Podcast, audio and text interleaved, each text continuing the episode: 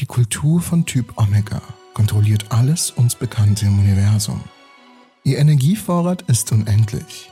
Die Omega-Zivilisation ist die erste in die Unendlichkeit transzendierende Zivilisation, die alles kontrollieren kann. Sie kontrolliert das Omniversum und darüber hinaus. Diese Zivilisation baut Strukturen auf unbekannte Art und Weise, möglicherweise durch das Sammeln von dimensionaler Energie. Da die größte Zivilisation unendlich ist, ist auch der Energieverbrauch unendlich. Die Bevölkerung ist unendlich, die Materialien sind unbegrenzt, die maximale Reisegeschwindigkeit ist unendlich. Sie könnten die Schöpfer des uns beobachtbaren Universums sein, aber die Wahrscheinlichkeit, dass dies der Fall ist, ist unendlich gering. Und auch diese Episode gilt eher einer Theorie von vieler Menschen, die sich für die Kardaschow-Skala begeistern. Eine wunderbare Möglichkeit, um mal die Quanten beiseite zu legen und der Fantasie mal ein wenig Freiraum zu lassen. Hier gilt allerdings auch eure Meinung, denn sie ist für diese Episode sehr wichtig. Bleibt bis zum Ende, um mehr zu erfahren. Aber hier übernimmt erstmal der liebe Tim von Astrocomics TV, der euch erklärt, was die Kardaschow-Skala eigentlich ist.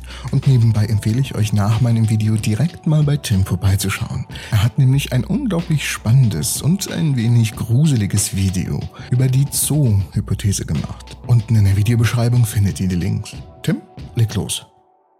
Im Jahre 1963 erstellte der russische Astrophysiker Nikolai S. Kardashev einen hypothetischen Weg, um zu verstehen, wo wir als Menschheit eigentlich hineinpassen. Er schuf die sogenannte und überaus berühmte Kardashev- oder Kardaschow-Skala, eine Methode zur Messung des technologischen Fortschritts einer Zivilisation anhand der Energiemenge, die sie nutzen kann. Wichtig dabei ist zu verstehen, dass die möglichen Zivilisationen sich tatsächlich eher von den Energienutzungsmöglichkeiten ableiten, arbeiten und nicht umgekehrt. Angesichts der zunehmend wilden Spekulationen, die durch die Verbindung von Mathematik und theoretischer Physik hervorgerufen wurden, definiert er drei Zivilisationsstufen auf der Grundlage ihrer Fähigkeit, wie bereits erwähnt, Energie nutzbar zu machen und diese auch zu verwenden. Diese Stufen wurden jedoch inzwischen um vier erweitert. Die neu entwickelte Kardashev-Skala bewertet nun den Energieverbrauch von Zivilisationen sowie deren technologischen Fortschritt und Ausbau. Und um die Zivilisation vom Typ 7 zu verstehen, die Omega-Zivilisation,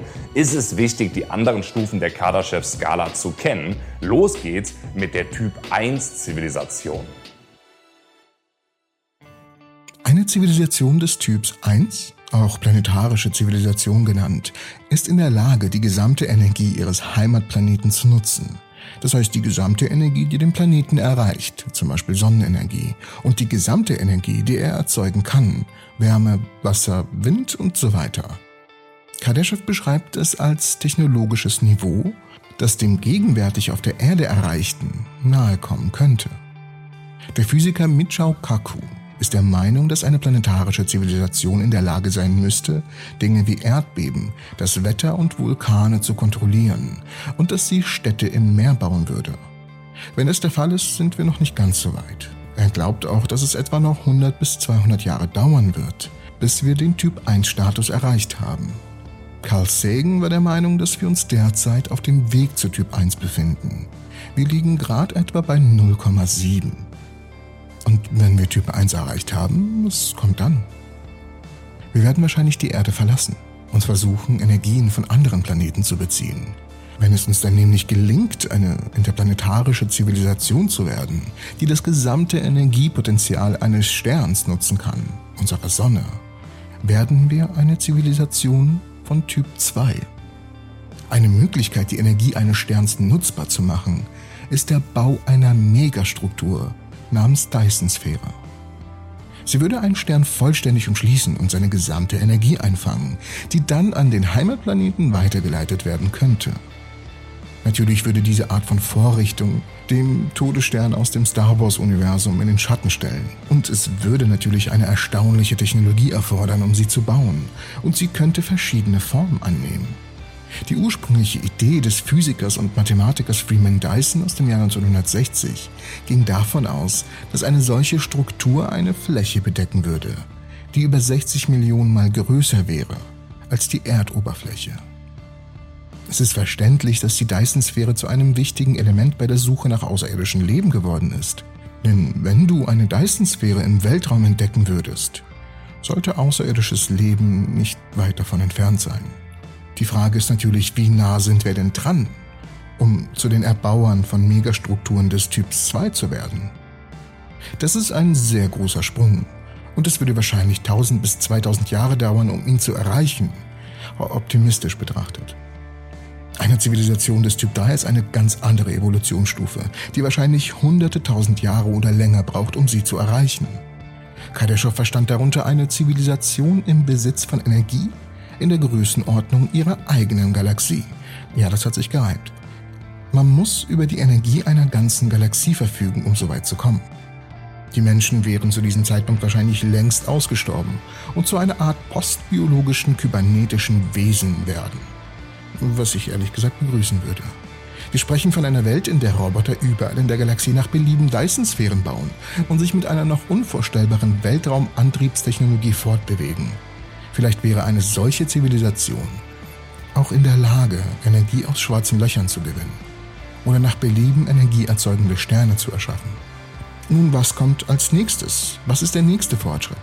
Kardashev sah keine Notwendigkeit, weitere Zivilisationen anzunehmen, aber seither haben viele vorgeschlagen, dass eine Welt des Typs 4 in der Lage wäre, die Energie eines ganzen Universums nutzbar zu machen, während Typ 5 dasselbe in einem Multiversum tun kann, indem es Energie aus mehreren Universen bezieht. Was ist mit Typ 6? Wir sprechen hier von göttlichen Kräften, die Zeit und Raum kontrollieren und Universum nach Belieben erschaffen können. Diese Art von Wesen befindet sich außerhalb von Zeit und Raum und kann Universen und Multiversen ebenso leicht erschaffen, wie sie zerstören. Vom Konzept her ist es mit einer Gottheit vergleichbar.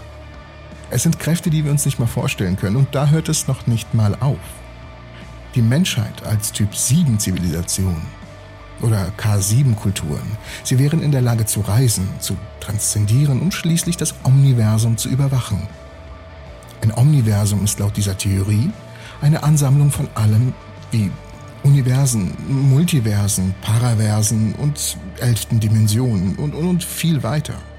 Ein Omniversum für all das in ihr Existente.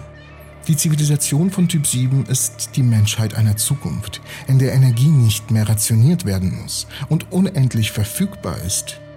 Es wird möglich sein, Megaverse nach Belieben zu erschaffen und zu zerstören.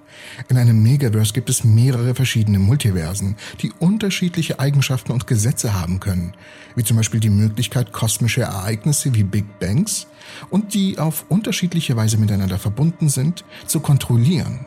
Ein Typ 7 Wesen ist ein einzigartiges Wesen. Es ist ein kollektives Wesen aller Wesen. Es wird alles in einem einzigen Datenpunkt sein.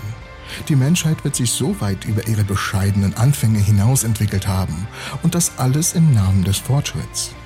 Es ist wahrscheinlich, dass solch eine Macht eher von einem Individuum als von einer Zivilisation ausgehen würde, da die Zivilisation transzendiert und zu einem einzigen Geist verschmolzen wird, der alle Gedanken und alle Zeitlinien umfassen würde und somit allmächtig, allgegenwärtig und allwissend wäre. Es ist äußerst interessant darüber nachzudenken und zugegebenermaßen klingt es auch nach einem ultimativen Antagonisten für das Marvel-Universum oder die TVA. Es ist überaus spannend, sich solch eine Zivilisation vorzustellen und dann zu verstehen, dass wir eigentlich nur durch zwei Dinge begrenzt sind. Durch die Zeit und die Energie, die uns zur Verfügung steht. Für den Moment zumindest. Doch hier kommen wir auch zu der äußerst wichtigen Frage. Im Gegensatz zur Physik haben wir hier ein wenig Spielraum, was unsere Fantasie angeht. Also schreibt mir bitte eure Meinung in die Kommentare. Wie würde eine Typ 7 Zivilisation eurer Meinung nach aussehen? Zu was wären sie noch in der Lage? Und wie könnte sich durch ihre Existenz unser Universum erklären lassen? Schreibt es mir in die Kommentare. Und ich bedanke mich fürs Zusehen. Ich hoffe, die Folge hat euch gefallen. Ich hoffe, die Kooperation mit Tim hat euch gefallen. Schaut unbedingt auf seinem Kanal vorbei. Der ist unten in der Videobeschreibung verlinkt. Vielen lieben Dank fürs Zuschauen. Ich hoffe, ihr fühlt euch hier wohl und euch, euch geht's fantastisch. Ich gehe jetzt erstmal ins Wochenende. Vielen lieben Dank fürs Zuschauen. Ich hoffe, euch alle in der nächsten Episode der Entropy zu sehen. Ach, und schaut unbedingt in die Videobeschreibung vorbei. Wie gesagt, neben Tims ähm, Kanal ist dort auch ein Linktree verlinkt, wo ihr meinen Instagram-Account findet und natürlich auch Podcast. Da empfehle ich euch unbedingt reinzuschauen, denn im Podcast findet ihr die Folgen, die ihr gerade hört, nochmals ja, in Form von einem Podcast die euch dann zum Einschlafen anhören könnt oder zum Autofahren oder was auch immer ihr treibt, ihr kleinen Schufte. Ciao, ciao.